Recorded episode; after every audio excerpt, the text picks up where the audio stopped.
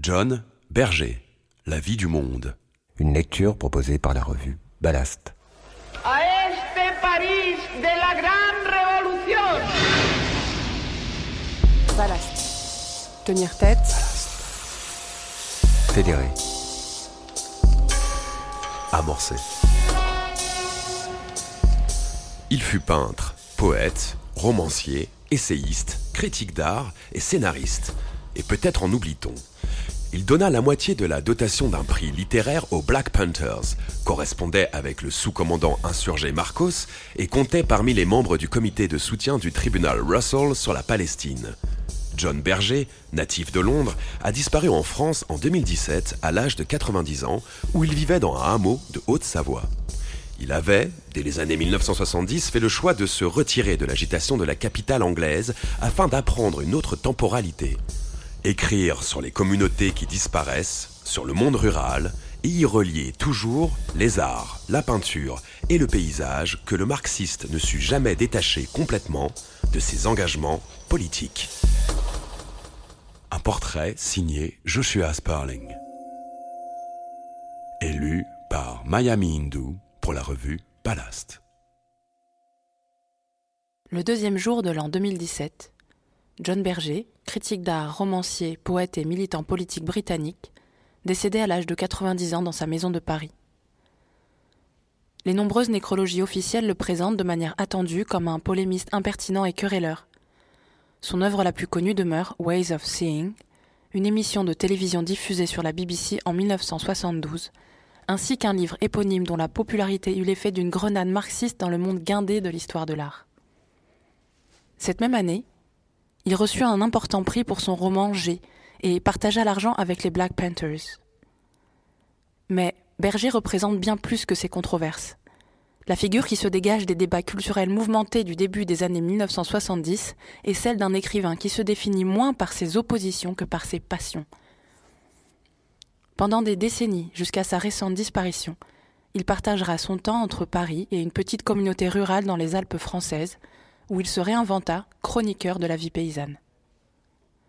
L'écrivain comme le théoricien en lui fonde son travail de création sur une croyance dans la valeur politique rédemptrice de nos vies, prise dans leur dimension sensuelle et quotidienne, et sur l'émerveillement devant les petits détails du monde matériel. Sa trajectoire aura été singulière. Après avoir incarné l'archétype du jeune homme en colère, il bénéficiera sur le tard d'une reconnaissance internationale et deviendra un maître à penser du mouvement altermondialiste. Né de parents de la classe moyenne au nord de Londres, Berger est envoyé en pension dès l'enfance. Il s'en échappe à l'adolescence pour entreprendre des études artistiques. Et comme toute sa génération, il est profondément marqué par la Seconde Guerre mondiale. Il refuse le grade d'officier et fait son service militaire pendant deux ans en Irlande du Nord aux côtés de simples appelés. Ce seront ses premiers contacts réels avec la classe ouvrière. De retour à Londres, John Berger poursuit ses études dans une importante école d'art où il peint et gagne un peu d'argent en surveillant les départs d'incendie, la nuit, depuis les toits.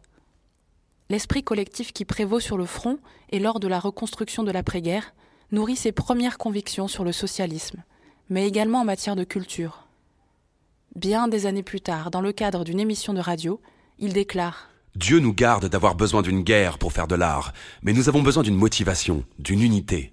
Alors que cette unité commence à se fissurer, avec les pressions exercées dans le contexte de la guerre froide et qui déteignent également sur les débats esthétiques, abstraction contre figuration, art autonome ou au service d'idées, individuelles ou collectifs, Berger abandonne la peinture pour le journalisme. Il collabore alors de façon régulière comme critique d'art dans un hebdomadaire à la gauche du Parti travailliste. C'est ainsi qu'avant ses 30 ans, son nom est déjà associé au réalisme social dans l'art britannique. À chaque fois que je regarde une œuvre d'art en tant que critique, je tente, mais comme le fil d'Ariane, le chemin n'étant rien rectiligne, de suivre celui qui la relie au début de la Renaissance, à Picasso, au plan quinquennaux de l'Asie, à l'hypocrisie cannibale et à la sentimentalité de notre ordre établi. Et à une éventuelle révolution socialiste dans ce pays. Et si les experts s'emparent de cette confession pour preuve de mon propagandisme politique, eh bien j'en suis fier. Mais mon cœur, comme mon regard, sont restés ceux d'un peintre.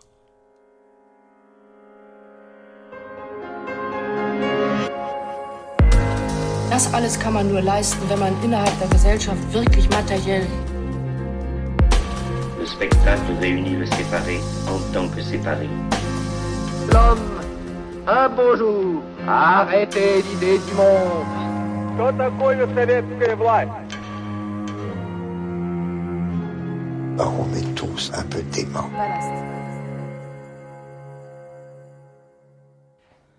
Ce sera l'avènement de Berger le provocateur, l'agitateur marxiste, le commémoré des nécrologies officielles. C'est une identité qu'il assume et qu'il entretiendra par-delà les années. Et pourtant, ce n'est que l'une de ses multiples voix, la plus bruyante. Pourtant, dès le tout début, une tension existe chez lui, entre intransigeance extérieure et recherche intérieure, d'où sont issues ses meilleures œuvres.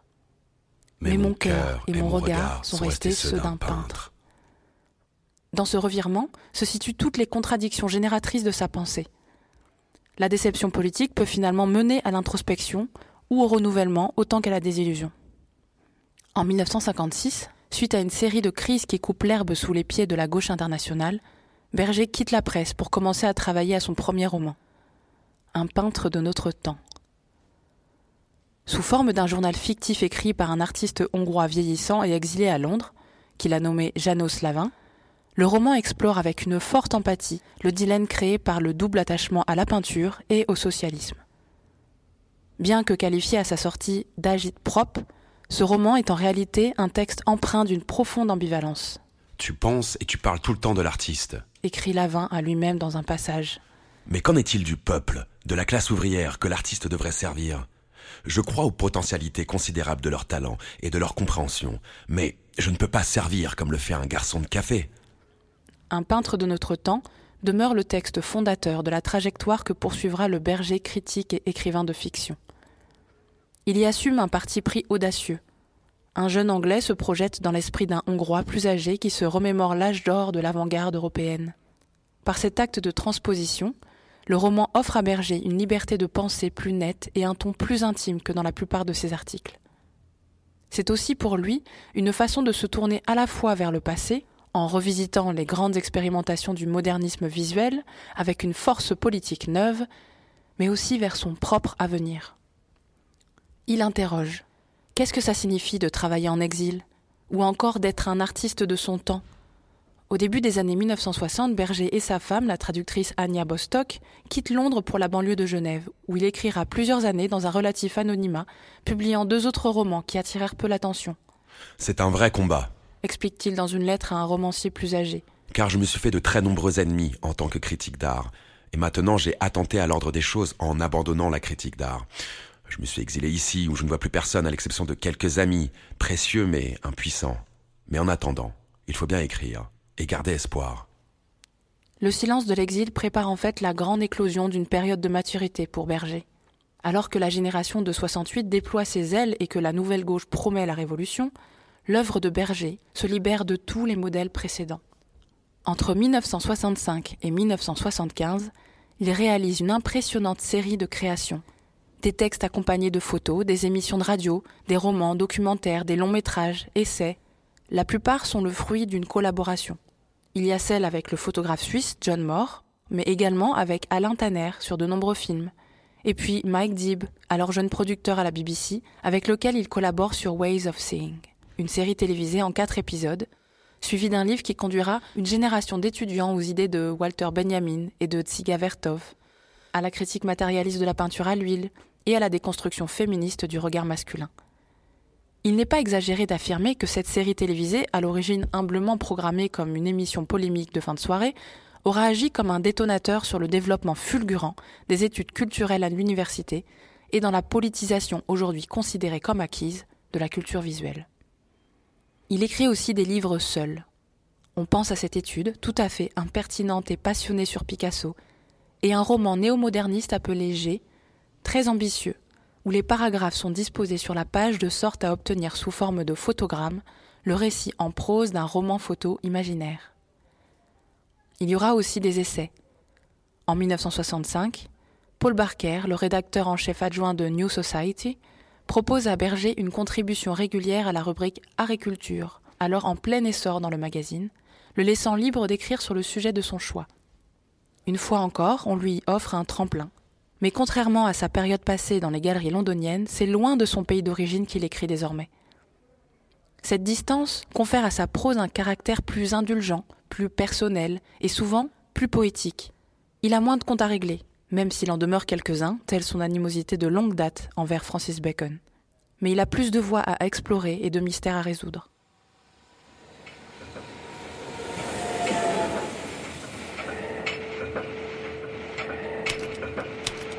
Je suis dans un de ces jours où je n'ai jamais eu d'avenir. Je crois qu'il y a un plaisir intrinsèque au savoir, une libido dit, comme disent les gens savants. Ballast. La plupart des essais les plus appréciés de Berger, rassemblés depuis dans de nombreux recueils, seront d'abord publiés dans le New Society. Ses méditations célèbres sur la photographie, sur le regard des animaux, sur Paul Strand, Courbet, Turner. L'une d'elles décrit la simple expérience de se trouver dans un champ. L'espace d'un champ, vert, facile d'accès, à l'herbe pas encore haute, doublé d'un ciel bleu traversé par le jaune qui s'est déployé jusqu'à donner un vert pur, la surface colorée du bassin du monde, un champ présent, socle entre le ciel et la mer, face à un rideau imprimé d'arbres, aux bords estompés, aux angles arrondis, répondant au soleil avec chaleur. L'évocation pourrait être presque être de Whitman. Mais une fois le champ mis en couleur avec une palette de peintre, Berger schématise l'expérience avec la rigueur d'un logicien. L'interconnexion de toutes les choses, ressenties, entendues, démontre que chaque événement fait partie d'un processus, que toute chose ne peut être définie qu'en relation avec une autre. Cette démarche stylistique hybride, tant sensuelle que cérébrale, lui vaudra non seulement la reconnaissance mais aussi l'affection et des partisans fidèles bien au-delà de la sphère intellectuelle. Sa langue n'a jamais été celle des séminaires ni des symposiums. Pour lui, un champ est un espace littéraire. Dans la liste des théoriciens critiques qui ont émergé de la nouvelle gauche, il aura probablement été le seul praticien de plein air. L'attention portée au lieu et aux vies minuscules du monde matériel a toujours été partie prenante de la vision du monde de Berger. Depuis ses premières années de peintre et ses premiers combats pour le réalisme et la diversité régionale dans l'art britannique. Mais cela atteindra une dimension plus personnelle et plus profonde à partir du milieu des années 1970, quand il commencera une nouvelle vie et fondera une nouvelle famille dans un petit village paysan situé à une heure de Genève, en Haute-Savoie. John Berger a 50 ans, et c'est dans cette vallée qu'il entreprend ce qu'il appelle sa seconde formation aux côtés des fermiers locaux, le titre de la trilogie qu'il écrira durant les 17 ans qui suivirent son installation, un recueil d'histoires et de poèmes sur la lente disparition de la vie d'un village, est tiré de la Bible. On cite D'autres ont travaillé, et c'est dans leur travail que vous êtes entré. C'est aussi une signature anthropologique, l'expression de sa propre méthode et métaphysique, quasiment une théologie, une croyance dans le pouvoir communautaire et rédempteur du travail quotidien. Beaucoup prendront ce déménagement pour une retraite. Voilà qu'un des plus célèbres hommes de gauche d'Angleterre écrit sur la population rurale, alors que Thatcher est en train de gravir les marches du pouvoir, que l'État-providence est démantelé et que les mineurs de fond sont en grève. Pour d'autres, c'est une capitulation esthétique, un retournement nostalgique par rapport au modernisme rigoureux de ses premiers romans. Dans une conversation remarquable, par son intimité et son honnêteté, qui fut diffusée en 1983, une Suzanne Sontag majestueuse, aux mèches argentées, assise devant une petite table face à Berger, n'a de cesse d'interpeller son ami sur ce point. Mais n'avez-vous pas changé, John? répète-t-elle encore et encore. Berger semble déconcerté. Eh bien, j'ai dû réapprendre à écrire, finit-il par admettre, à contre-coeur et en même temps avec une fierté rebelle. Cela aurait pu être une rencontre philosophique amicale, mais Sontag semble alors l'emporter de façon incontestable. Elle est éloquente, sûre d'elle, elle parle en ardente défenseuse de la complexité textuelle et de la préférence urbaine. Berger, aussi confucéen qu'il puisse être, passerait presque pour un pecno de province, évoquant un temps reculé et des histoires qu'on raconte autour d'un feu. Ces deux-là pourtant étaient alliés sur le plan théorique. Là, ils sont en désaccord sur presque tout. L'histoire cependant modifiera quelque peu l'équilibre de la balance. Au milieu des remous de la nouvelle gauche, tandis que de nombreux écrivains revendiquent dans leur travail un pessimisme sophistiqué, s'enfermant dans des départements universitaires et des chapelles urbaines, Berger, lui, entretient un réseau, plus marginal, mais de grande envergure, de compagnons de voyage. Du sous-commandant Marcos à Arundhati Roy, Geoff Dyer et Gianni Selati. Tout en s'enracinant de plus en plus dans la vallée où il s'est transplanté, il demeure fidèle à un axe d'humanisme marxiste qui, démodé pendant des années, a depuis acquis une nouvelle vitalité écologique et spirituelle.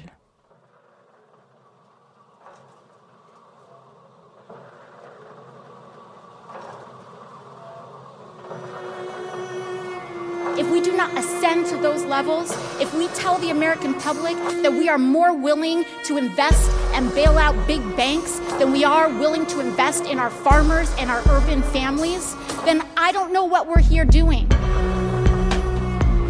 Je ne m'intéresse pas au nihilisme contemporain par euh, goût esthétique ou personnel. Je m'y intéresse dans la mesure où il est possible de le dépasser. Voilà. À la fin des années 1950, Berger défrayait la chronique comme jeune critique d'art et écrivait juger une œuvre d'art par la façon dont elle aide ou non les hommes du monde moderne à faire valoir leurs droits sociaux.